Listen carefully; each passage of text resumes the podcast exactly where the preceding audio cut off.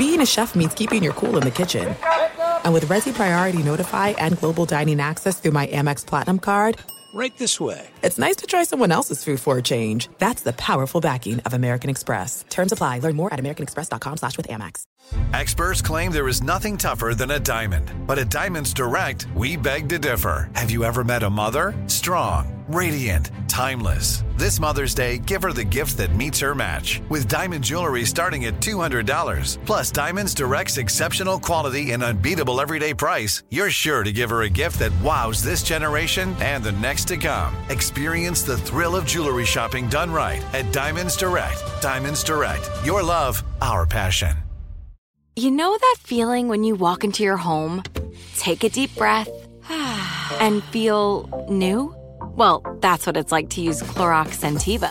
Because Clorox Sentiva smells like coconut, cleans like Clorox, and feels like energy. It'll elevate any cleaning routine to not just clean, but also make every room smell like a tropical coconut getaway. Discover how Clorox Sentiva's powerful clean and refreshing scents can transform your space. Get yours in coconut or other fabulous scents at a nearby retail store.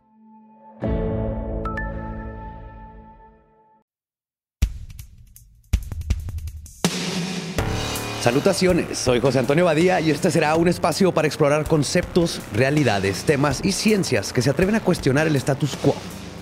En cada lección les voy a hablar de distintos temas que a veces rayan en las franjas de la realidad, pero que nos enseñan un destello de lo que se esconde detrás del sensual velo que cubre los secretos del universo. Bienvenidas y bienvenidos a esta escuela secreta. ¿Qué tal mis ocultistas? Estamos ya después de las clases, ahora en lo que considero yo de mis partes favoritas, porque es donde, aunque sea no en vivo, pero interactúo con ustedes. Recuerden que mandan sus dudas con un hashtag, Escuela Secreta Te Responde, y de ahí voy, sacando todas las preguntas que vayan a tener, las dudas, para empezar a resolverlas, porque este es un, un camino que les recuerdo nunca se acaba, no hay una meta, pero sí empieza con resolver las preguntas para que se vayan alineando más a lo que están buscando. Entonces me puse a recopilar todas las preguntas, van a ser este, los siguientes episodios de esto, así que si siguen habiendo dudas, no duden en preguntarme, para eso estoy, estamos todos juntos en esto. Y antes de empezar, les quiero agradecer todo el apoyo, ha sido un éxito rotundo y más que nada me pone muy contento saber que este mundo está lleno de nuevos y nuevas ocultistas y esotéricos y satanistas y wiccas y brujas y nada más de, gente que está siguiendo el camino que quiere seguir. Y entonces voy a comenzar en ningún orden en específico. Voy a ir leyendo las preguntas y tratando de contestarlas de la mejor forma que pueda. Comenzando con eh, Diego Augusto, preguntó, ¿todo funciona con balance, positivo y negativo? ¿Cuál será la parte negativa de la magia? Creo que aquí hay dos cosas que contestar. La primera es que recuerden que no debemos de asociar positivo y negativo con bueno y malo. Si hay una forma gramatical de utilizarlos de esta manera, pero dentro de la magia y del balance de las cosas, positivo y negativo es lo mismo que blanco y negro o este frío y caliente, son nomás fuerzas opuestas. Si los vemos en el punto de vista, por ejemplo, de imanes, son nomás diferentes polos que de hecho se atraen, el positivo con el negativo, dos positivos se van a repeler. Pero en este caso, en la magia, vamos a tomarlo como cuál sería la parte negativa de la magia o la parte mala. Y para mí, porque a final de cuentas todo esto es relativo, pero para mí esta parte negativa en la magia sería si utilizas la magia con desinformación y más que nada, si utilizas la magia nada más con un fin material, sin crecer como persona. Acuérdense que lo que más he hecho énfasis durante todos, todas estas este, lecciones es que la magia es un proceso de introspección para cambiarte a ti. Lo demás, lo externo es como el extra y es parte de lo que tenemos que atravesar y cómo interactuamos con el mundo y con las demás personas. Pero cuando quieres usar la magia, como te la venden en la tele, de págame 10 pesos y con esto yo te voy a conseguir al hombre o la mujer que tú quieres, ese no es el punto de la magia. Y para mí es la parte negativa. Si eso a ti te hace feliz, adelante, no le estás haciendo daño a nadie, pero no vas a estar creciendo como persona. Entonces ahí es donde yo relativamente, en mi opinión, vería como negativo ese aspecto de la magia. Luego, eh, la otra pregunta dice, ¿qué tal? Buenos días. A mí me gustaría que dijeras cuál es la literatura para empezar con la Wicca y sanaciones con plantas medicinales. Me llama mucho la atención. Hay muchos libros en Internet, pero ¿cuál es el bueno? Saludos.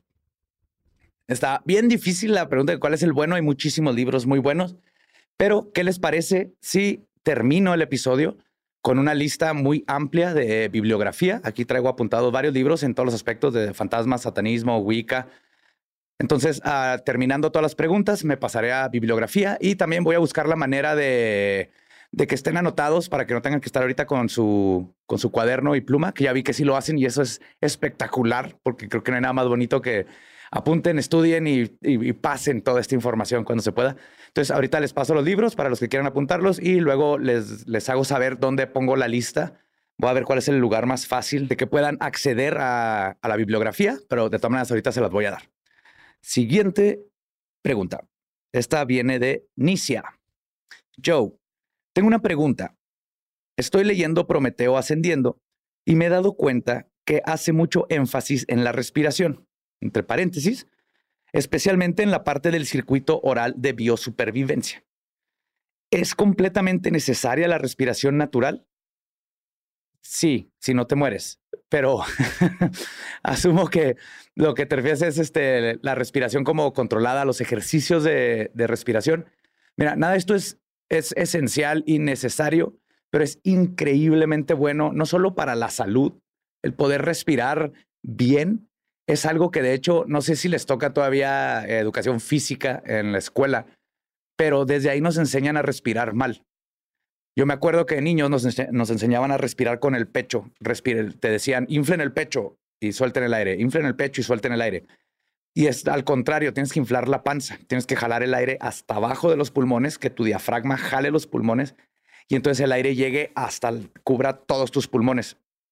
Nada más el respirar así te va a ayudar muchísimo. El oxígeno lo necesitamos para nuestro cerebro, para poder pensar bien, para poder hacer absolutamente todo, ¿no?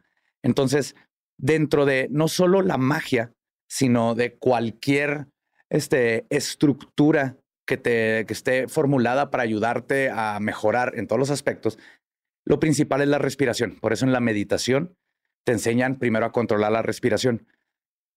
Si te quieres dormir, por ejemplo, y no puedes, la respiración, relájate, empieza a tomar este, respiros muy profundos, soltarlos. Si estás estresada, estresado o tienes ansiedad, el simple hecho de respirar te va a ayudar muchísimo.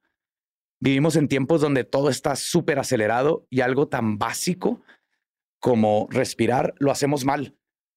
Y especialmente con la contaminación y todo, es todavía más difícil tener este, una buena oxigenación. Entonces te recomiendo no solo en la magia, sino como una práctica, el darte tus sesiones así, aunque sea en la mañana, de respirar profundo, soltar. Busca las técnicas de este, en, en yoga, de diferentes formas de respirar y todo eso te va a ayudar muchísimo. ¿no? Más que nada, no te afecta y creo que lo debes de usar nomás en tu día a día, el aprender a respirar bien y cuando tengas el momento, dártelo para poder respirar, pensar y tener ese momento contigo. Ok, Miranda Salazar. La pregunta es, he hecho un par de sigilos que se me han cumplido. Yes sencillos, como tú mencionas en la escuela. Una vez se cumplen, sí, bueno, asumo que era una vez que se cumplen, si yo quisiera que pase lo mismo en algún momento, ¿tengo que volver a hacer un sigilo sobre ello? Gracias. Esta es muy buena pregunta porque he recibido muchas preguntas, hay muchas dudas sobre sigilos. Y algo muy importante en los sigilos, recuerden que el sigilo en sí no es mágico. El sigilo no es el escarabajo sagrado de Tutankamón que tiene ya ahí adheridos poderes místicos y te va a llevar a encontrar el tesoro de la momia.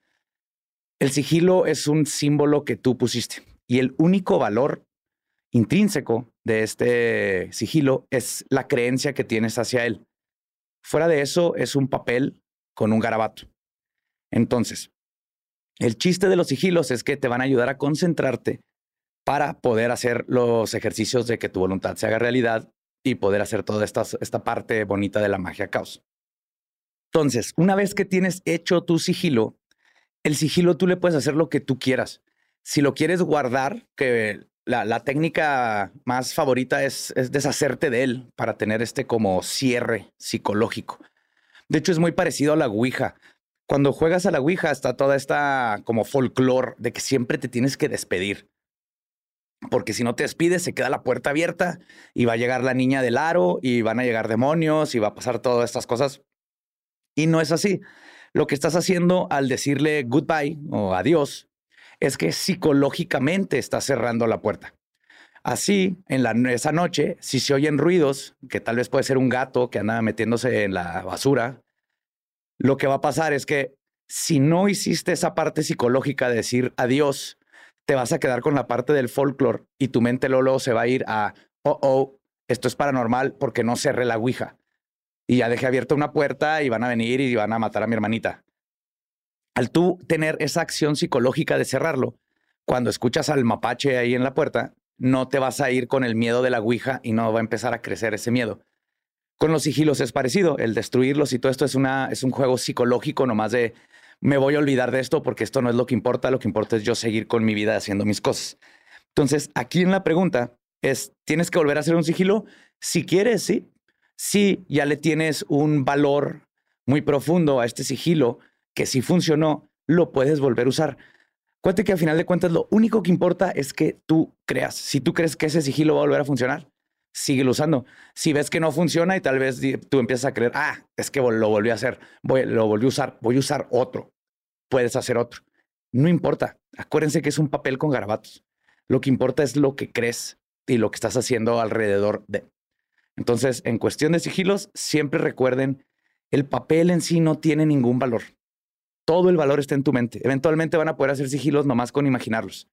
Pero ahorita el ejercicio es el, empezar a, cultivar esta mentalidad mágica para que eventualmente puedas dejar los sigilos o los hagas como ejercicio, porque es muy bonito tener tus sigilos, este, ponerlos en un carro, regalárselo a alguien como protección, que obviamente pues, sirve si tú crees, ¿verdad? Pero la otra persona tiene que creer. Pero también son, son ejercicios mágicos muy bonitos que puedes hacer. Pero quítense esa idea de que es algo sacrosanto o sagrado este papel con garabatos. Ahora, Rodrigo me pregunta, hablando sobre la historia de la magia, recordé esta historia de Hellboy y me llevo y me llegó sobre todo la última frase. Y cito: No me puedes juzgar, piensas como los hombres y lo que soy va más allá de la comprensión de un mortal.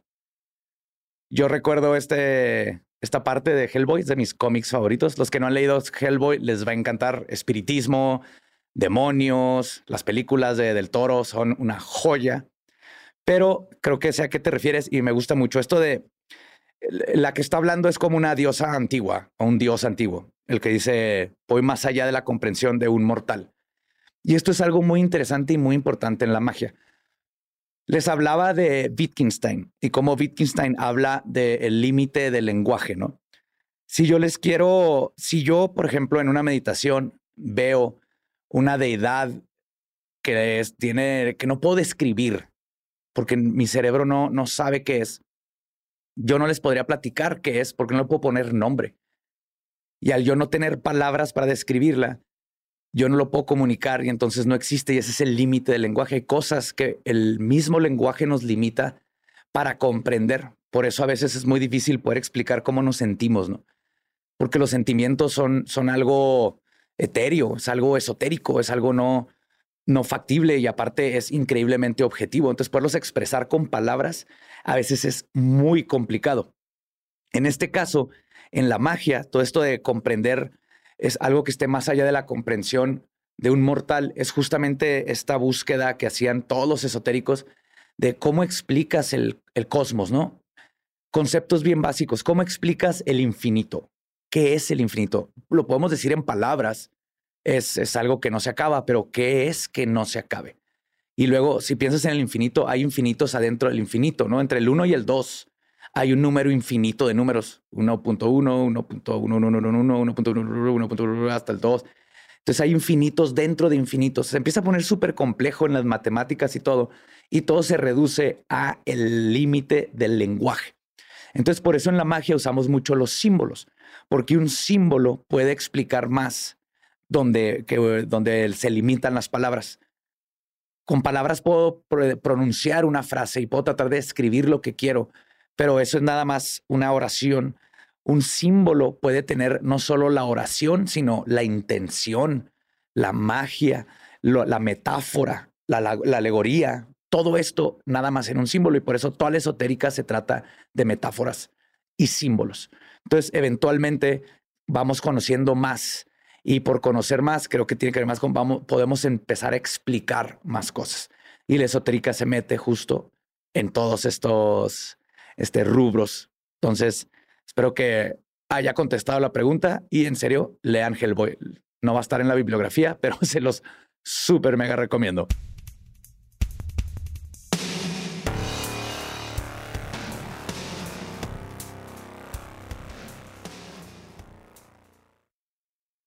This is it. We've got an Amex Platinum Pro on our hands, ladies and gentlemen. We haven't seen anyone relax like this before in the Centurion Lounge. Is he connecting to complimentary Wi Fi? Oh my, look at that! He is! And you will not believe where he's going next. The Amex dedicated card member entrance for the win! Unbelievable! When you get travel perks with Amex Platinum, you're part of the action. That's the powerful backing of American Express. Terms apply. Learn more at americanexpress.com slash with Amex. Hey everyone, it's Ted from Consumer Cellular, the guy in the orange sweater, and this is your wake-up call. If you're paying too much for wireless service, you don't have to keep having that nightmare. Consumer Cellular has the same fast, reliable coverage as the leading carriers for less. And for a limited time, new customers receive their second month free when they sign up and use promo code MONTHFREE by May 31st. So why keep spending more than you have to? Seriously, wake up and call 1-888-FREEDOM or visit consumercellular.com. Taxes, fees, and other third-party charges will apply. See website for additional details. Are you tired of your scented cleaning products smelling and cleaning like meh? Then it's time for an upgrade with the power of Clorox Sentiva. With an uplifting scent that smells like coconut, Clorox Sentiva gives you powerful clean like Clorox, but a feeling like being transported to a tropical island retreat. Imagine putting your phone on Do Not Disturb, tuning out all the constant, just the feeling of warm sand in between your toes and a fruity drink in your hand. The ones with the little umbrella. Refresh your home to feel like an all inclusive vacation by getting Clorox Sentiva. Also available in grapefruit and lavender scents at a nearby retail store.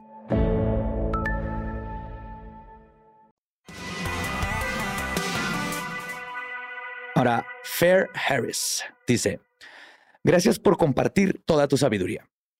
¿Cómo podemos identificar una buena bibliografía o un buen autor, tanto de Wicca, ocultismo, magia, caos?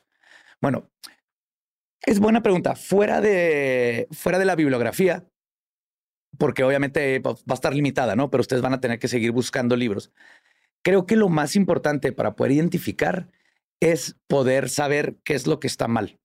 O sea, si ya estudiaron, si estudiaron las bases, si ya leyeron alguno de los libros que les voy a dejar aquí, si, todo lo que han aprendido en estas clases, van a poder empezar a identificar cuando, por ejemplo, compras un libro de Wicca y está totalmente lleno de folclore y ángeles y demonios y dices, eh, esto no es Wicca, la Wicca no tiene ángeles, ¿no?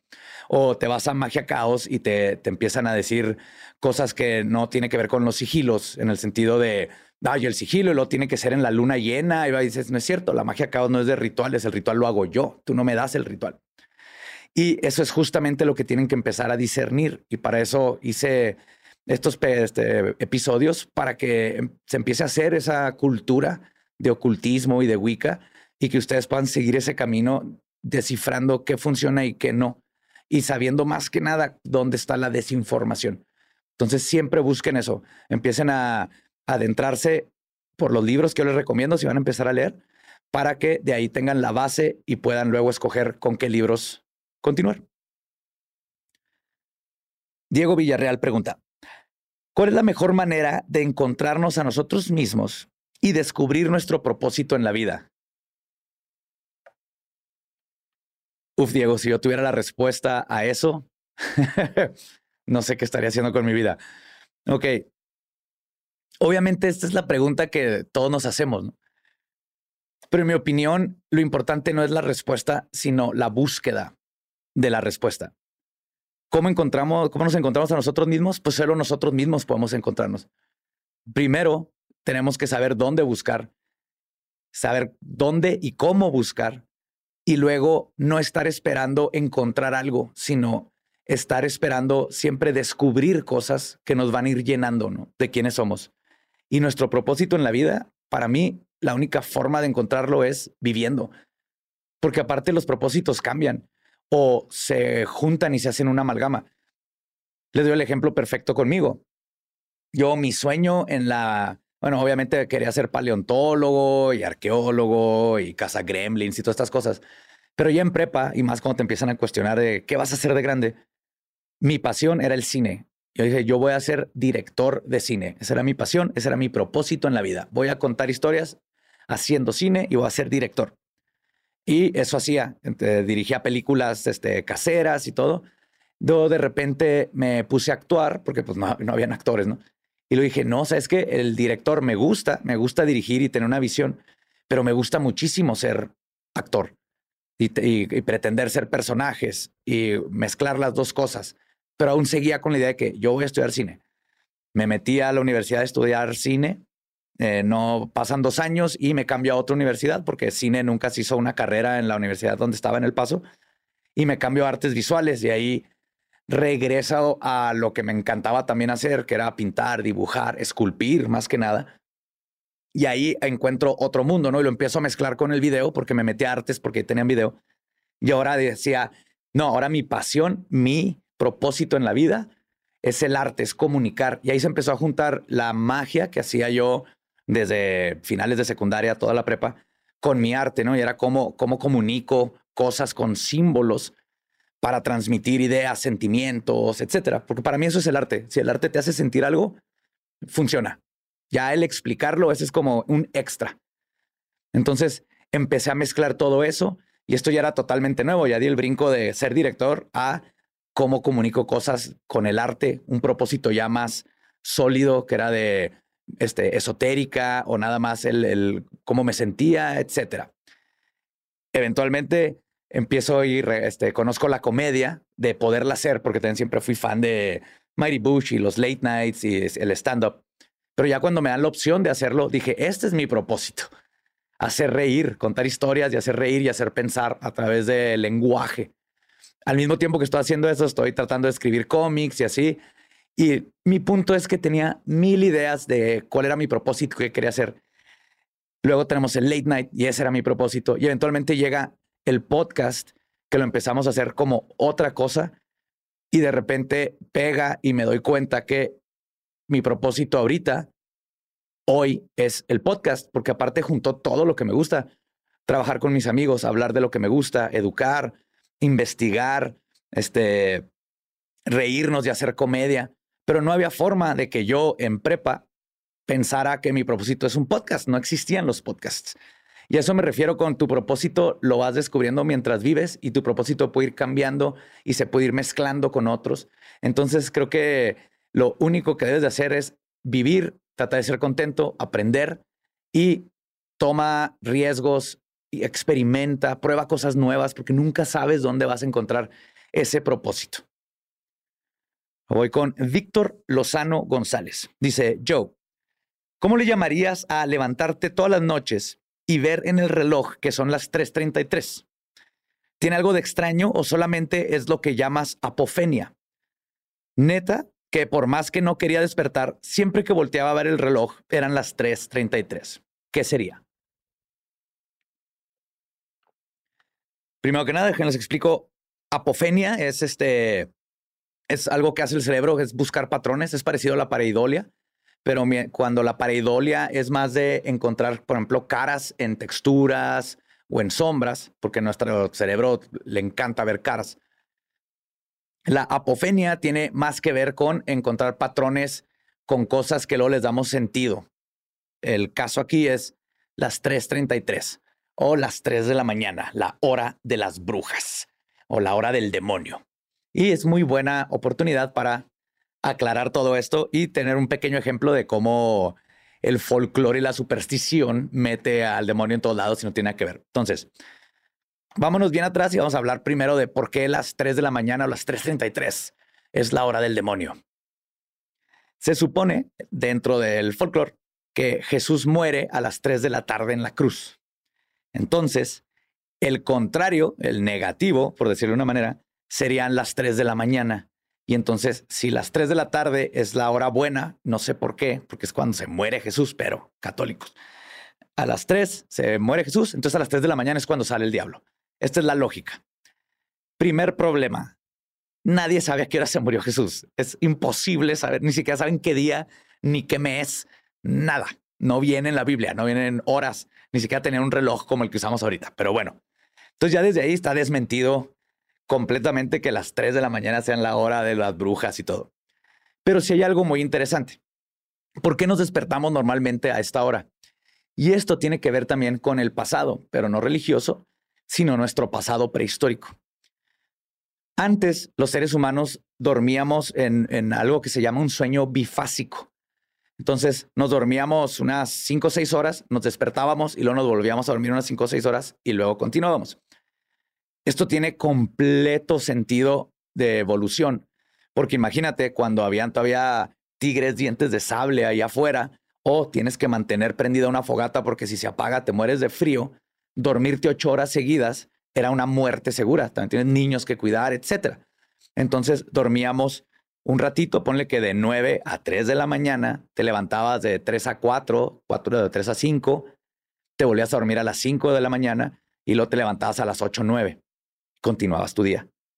Y lo que empezó a pasar es que fue cambiando esto por dos razones según los estudios que se han estado haciendo y se asume. Y tiene sentido.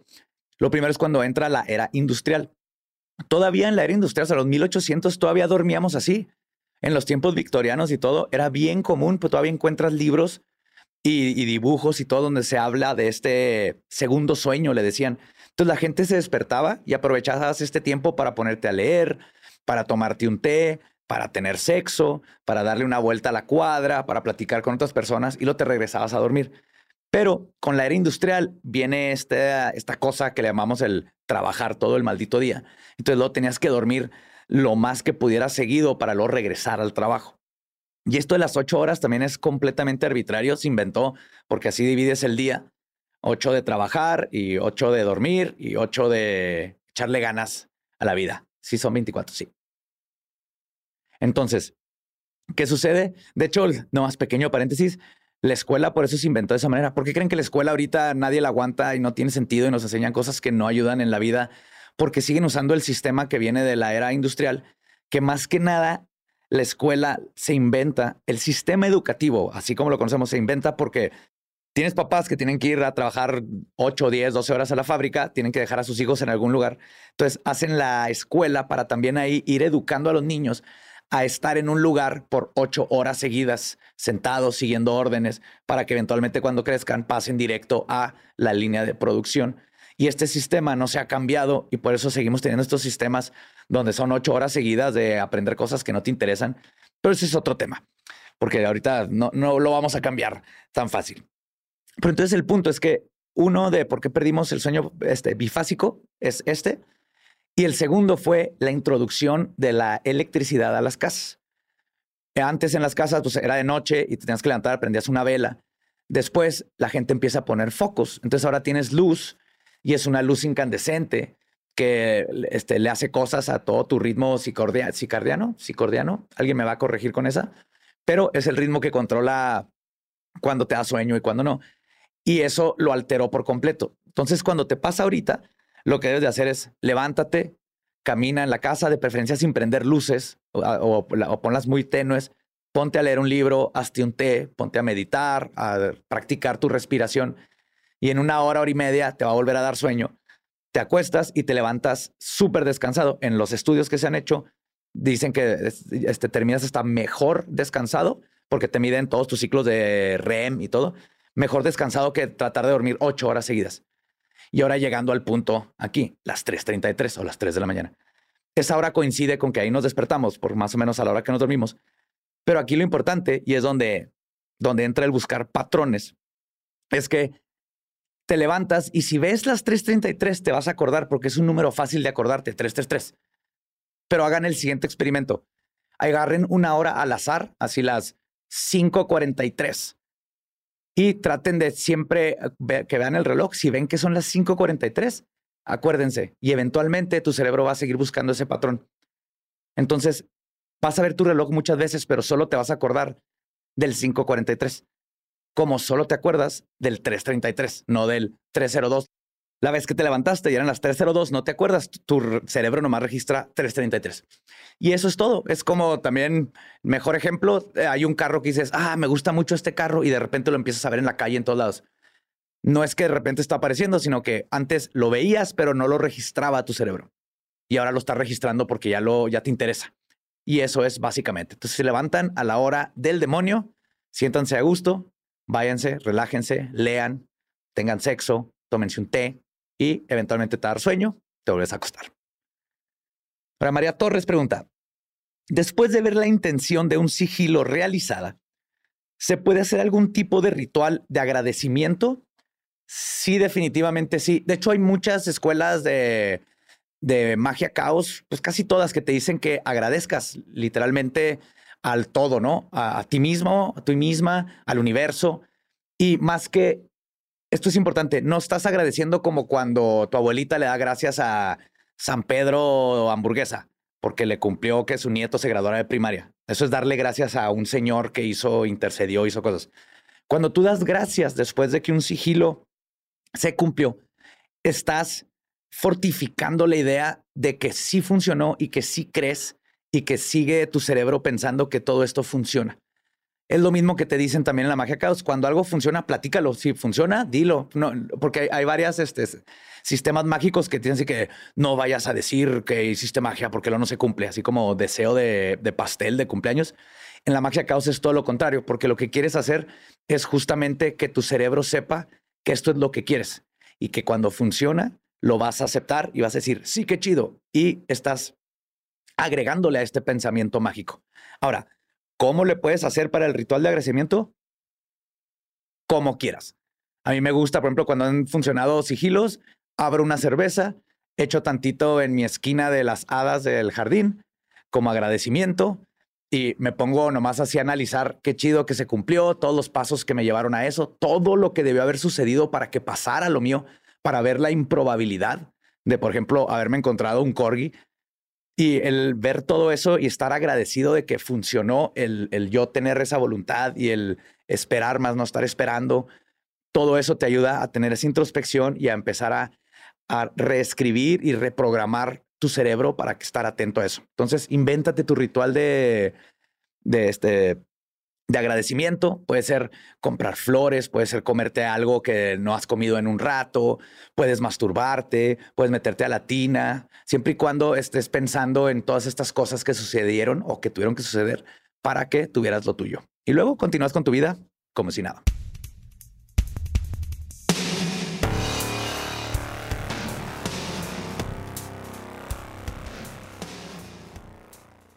There are some things that are too good to keep a secret. Like how your Amex Platinum card helps you have the perfect trip. I'd like to check into the Centurion Lounge. Or how it seems like you always get those hard to snag tables. Ooh, yum. And how you get the most out of select can't miss events. With access to the Centurion Lounge, Resi Priority Notify, and Amex card member benefits at select events, you'll have to share. That's the powerful backing of American Express. Terms apply. Learn more at americanexpress.com slash with Amex. Are you tired of your scented cleaning products smelling and cleaning like meh? Then it's time for an upgrade with the power of Clorox Sentiva. With an uplifting scent that smells like coconut, Clorox Sentiva gives you powerful clean like Clorox, but a feeling like being transported to a tropical island retreat. Imagine putting your phone on Do Not Disturb, tuning out all the constant just the feeling of warm sand in between your toes and a fruity drink in your hand. The ones with the little umbrella. Refresh your home to feel like an all inclusive vacation by getting Clorox Sentiva. Also available in grapefruit and lavender scents at a nearby retail store. Snag a job is where America goes to hire, with the deepest talent pool in hourly hiring. With access to over 6 million active hourly workers, Snagajob is the all in one solution for hiring high quality employees who can cover all your needs On demand, temp to hire, part time or full time. You name the position warehouse worker, retail associate, grocery store clerk, fitness trainer, baker, stylist, bellhop, podcast producer. Yeah, Snagajob's got a worker for that. With our easy to use platform, you're able to seamlessly post and fill available positions quickly with a dedicated customer support team to provide all the help you need along the way. Kind of nice knowing you have a talent pool like that in your own backyard, right? Snagajob is the partner you need to keep your business running smoothly. So visit snagajob.com or text snag to 242424 to talk to an expert. Snagajob.com, where America goes to hire.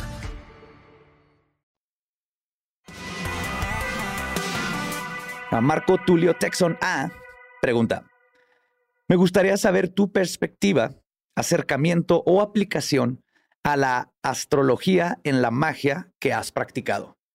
Uf, ok. Aquí nos vamos a meter en un tema divisorio, porque sé que hay muchas personas que creen en la astrología. Ya les va. La magia y la astrología obviamente no están peleados. La magia fue el primer acercamiento, fue el acercamiento filosófico y mágico hacia comprender el cosmos. Entonces el ser humano empieza a voltear a ver los cielos y empieza a decir qué son esas cositas blancas que están ahí arriba, ¿no? ¿Serán otra civilización? ¿Serán velas? ¿Será gente que nos está viendo desde allá? Así como de repente yo puedo ver una fogata a lo lejos y yo sé que es otra tribu, habrán otras tribus en el cielo y empiezan a platicar de todo esto.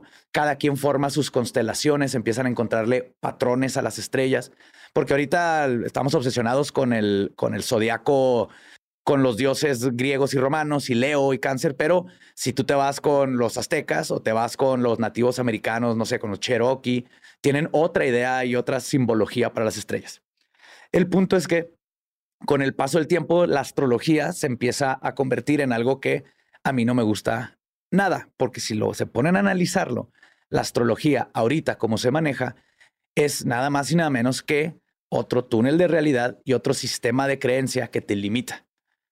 ¿Qué está haciendo? Es la astrología ahorita está muy, muy, muy cerca de llegar a hacer lo mismo que el racismo. O sea, hay gente que literal le dices qué signo eres y ya desde ahí te está juzgando asume cómo eres, ya sabes que no puede ser tu amigo o tu novia o novio o no puede tener una relación. Todas estas cosas las asumes sin conocerte. Entonces, eso está mal. Uno, porque nadie escoge en qué signo del zodiaco van a ser. E incluso a veces ni siquiera eres el signo que te tocaba porque fue cesárea y tal vez te lo perdiste por dos, tres días y ahí ya ni siquiera es, no sé, cósmico, no sé cómo decirle. Entonces, para mí, el estudio de la astrología como era de los astros, de sus movimientos, eventualmente nos, llegó, nos llevó a la astronomía.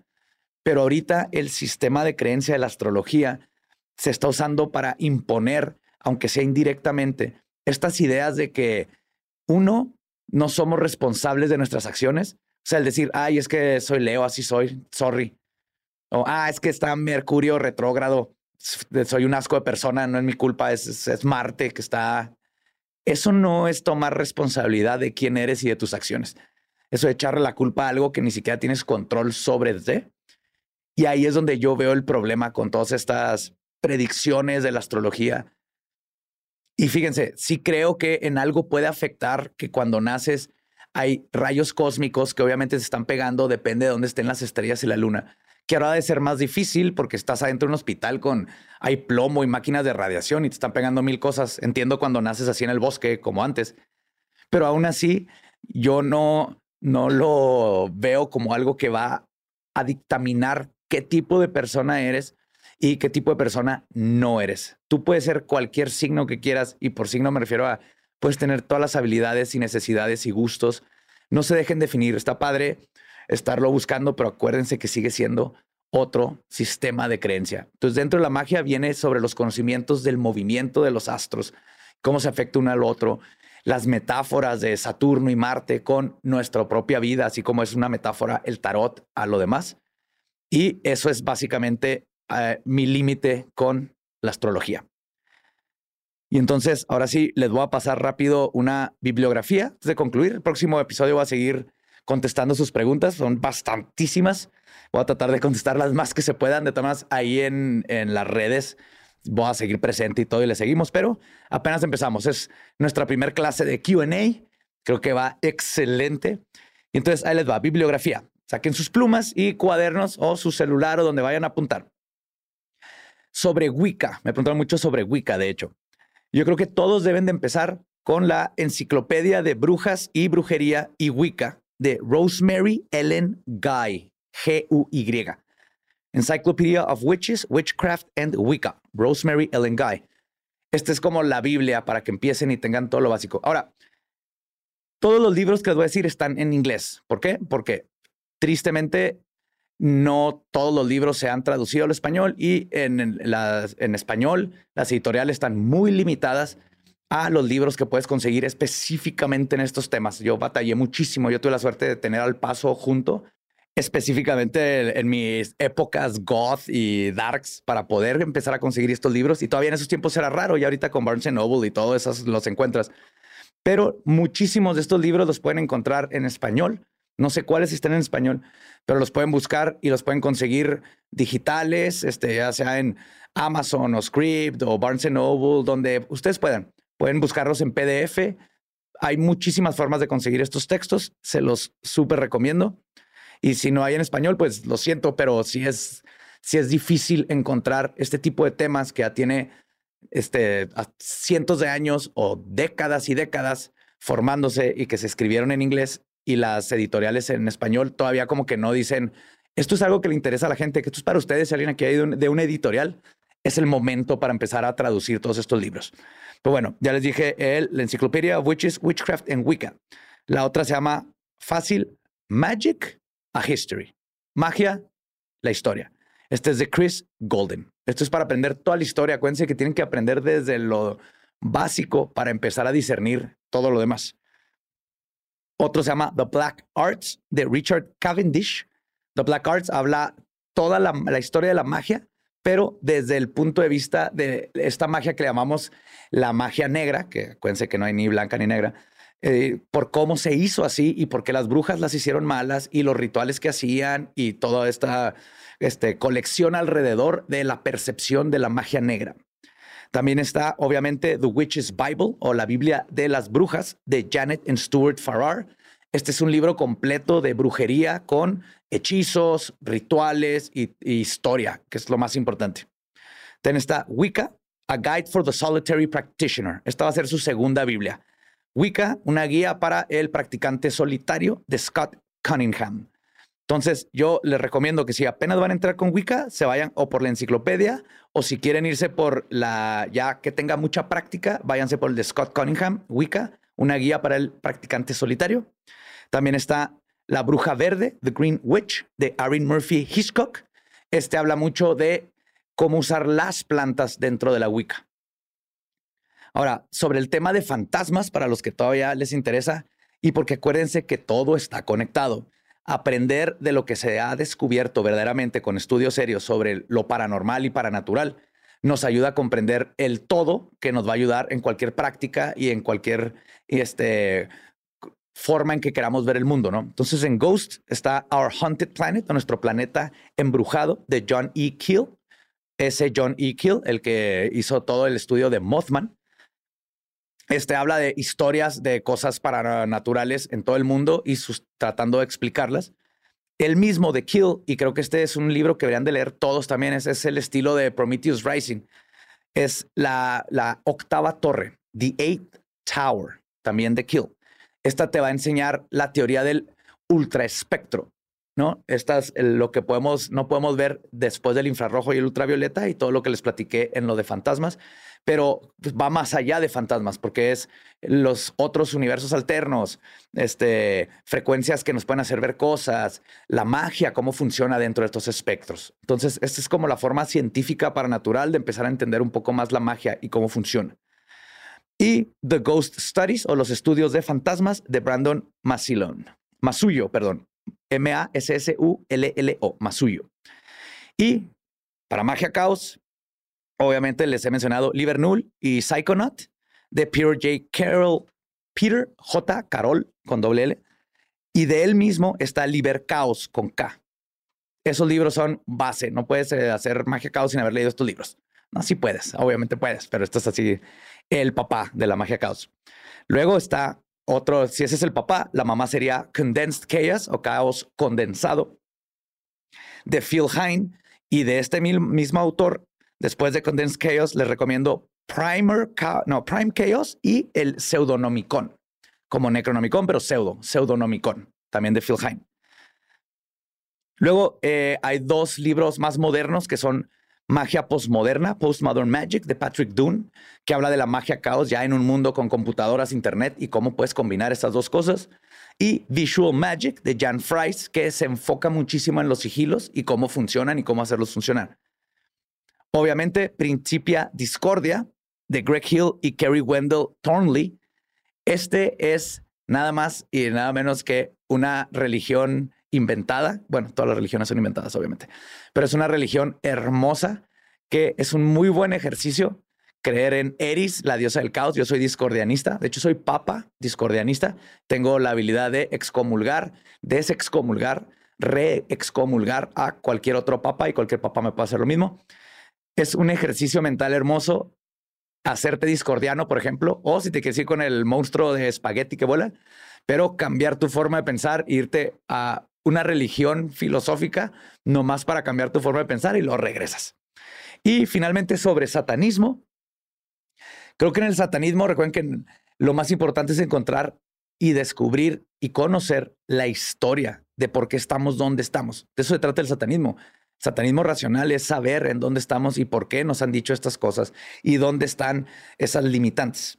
Entonces, uno de los libros que es básico para cualquier satanista es The Origin of Satan, How Christians Demonized Jews, Pagans and Heretics. El origen de Satán, como los cristianos demonizaron a los judíos, paganos y heréticos, de Elaine Pagels. Y habla de toda la historia de cómo inventaron a Satanás y cómo han usado la figura del adversario para hacer de menos a todos los que no van con la religión católica. Obviamente está la Biblia satánica de Anton LaVey, esa la tienen que leer, pero acuérdense, hagan su propio satanismo, son guías nada más. Luego, ya si se quieren ir más literal al satanismo racional, está el libro de Rational Satanism, es Theory o satanismo racional, la teoría S, teoría de Satanás, de Lee Banks, que habla más del satanismo racional moderno, el que, el que les he platicado y el que estamos viviendo ahorita en este tiempo. También está Compassionate Satanism, que es el satanismo de compasión de Lilith Starr también es satanismo ya moderno. Y más sobre historia, The Children of Lucifer, The Origins of Modern Religious Satanism, que es Los hijos de Lucifer, los orígenes del satanismo religioso moderno de Ruben Van Luke. Y ese también es historia para que se den cuenta pues, de dónde viene todo. Y finalmente, Satanism and Witchcraft, The Classic Study of Medieval Superstition. O satanismo y brujería el eh, estudio clásico de superstición medieval. Y este es de Jules Michelet. Y este libro básicamente les va a enseñar cómo es que embarraron ahí a las mujeres sabias, eh, matriarcales, que sabían hacer cerveza y curaban gente y eran parteras, cómo les embarraron el diablo y ahora estamos teniendo problemas que no se han solucionado desde hace cientos y cientos de años. Entonces, en el satanismo, lo que más les recomiendo es que lean historia estén conscientes del el proceso que estuvieron haciendo para tenernos donde estamos y más que nada estemos conscientes de los problemas que estamos peleando ahorita para cambiar. Tienen sus raíces hace 300, 500, 600 años. Y ahí empieza la racionalidad del satanismo. Pues, ¿saben qué? I love you all. Nos vemos en el próximo. Bueno, ya no nos vemos. Nos escuchamos en la próxima clase para contestar más de sus dudas. Recuerden que manden sus preguntas en Twitter, pongan nada más el hashtag Escuela Secreta te responde. Y pues taguen obviamente a Escuela Secreta, taguen a mí, taguen a Sonoro, taguen a My Cultura, a todos para que de todos lados no se pierda y yo tenga sus preguntas y con suerte tenga las respuestas. Escuela Secreta is a production of Sonoro in partnership with iHeart's My Cultura podcast network. For more podcasts from iHeart, visit the iHeart Radio app, Apple Podcast, or wherever you listen to your favorite shows.